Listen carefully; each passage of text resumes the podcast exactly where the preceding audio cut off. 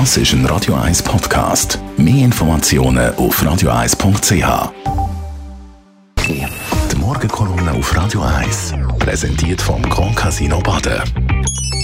Grand Casino Baden. Baden im Glück. Guten Morgen, Roger. Guten Morgen, guten Morgen. Midterms-Wahlen in den USA, natürlich noch nicht alles auszählt, das geht noch einen Moment, aber es gibt schon viele Überraschungen, Roger. Du, das kann man also wirklich sagen. Die Ausgangslage war eigentlich klar gewesen. Nämlich bei den Zwischenwahlen könnte immer die Partei, die die Opposition ist, die also nicht im Weißen Haus sitzt. Das sind das mal natürlich die Republikaner. Dazu ist eine hohe Inflationsrate von über 8% gekommen, was das wichtigste und schlagkräftigste Wahlkampfthema und Hauptargument der Republikaner war. Und fast noch schlimmer für die Demokraten sind die tiefen Zustimmungsraten von Joe Biden mit etwa Nummer 45 Prozent. All das zusammen hat auch in den Umfragen ergeben, dass es mit großer Wahrscheinlichkeit einen gewaltigen republikanischen Sieg geben wird oder eine Red Wave, eine rote Welle, weil rot Farbe der Republikaner ist. Doch die angekündigte rote Welle, die ist ausgeblieben. Das steht jetzt schon fest, obwohl noch lange nicht alles auszählt ist. Einiges deutet darauf hin, dass Demokraten ihre Position im Senat halten oder sogar ausbauen können, weil sie bereits einen Sitz dazugewonnen haben, nämlich den enorm wichtig in Pennsylvania durch den John Fetterman.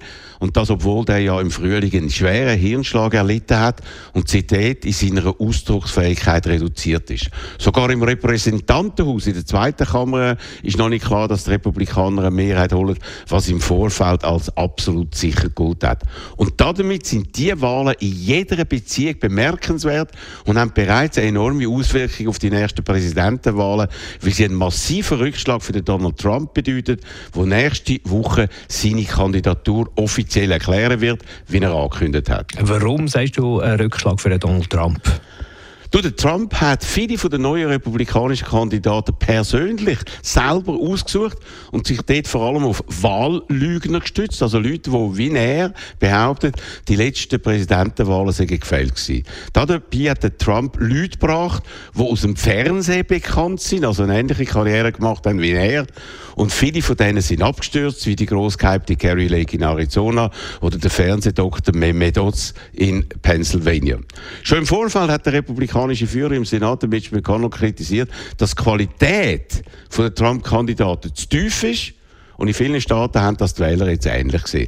Darum wird man das enttäuschende Resultat der Republikaner zu grossen Teilen einem Donald Trump zuschreiben. Und das wird seinem wichtigsten innenpolitischen Gegner für die nächste Präsidentenwahl, einem Ron DeSantis, dem Gouverneur von Florida, wo seine Wiederwahl mit riesigem Vorsprung geschafft hat, massiv Auftrieb geben. Und so könnten also die Midterm-Wahlen das faktische Ende der Trump-Karriere bedeuten.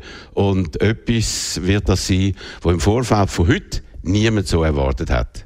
Die Morgenkolumne von Roger Schawinski zum Nachlesen bei uns im Netz auf radio1.ch. Die Morgenkolumne auf Radio 1.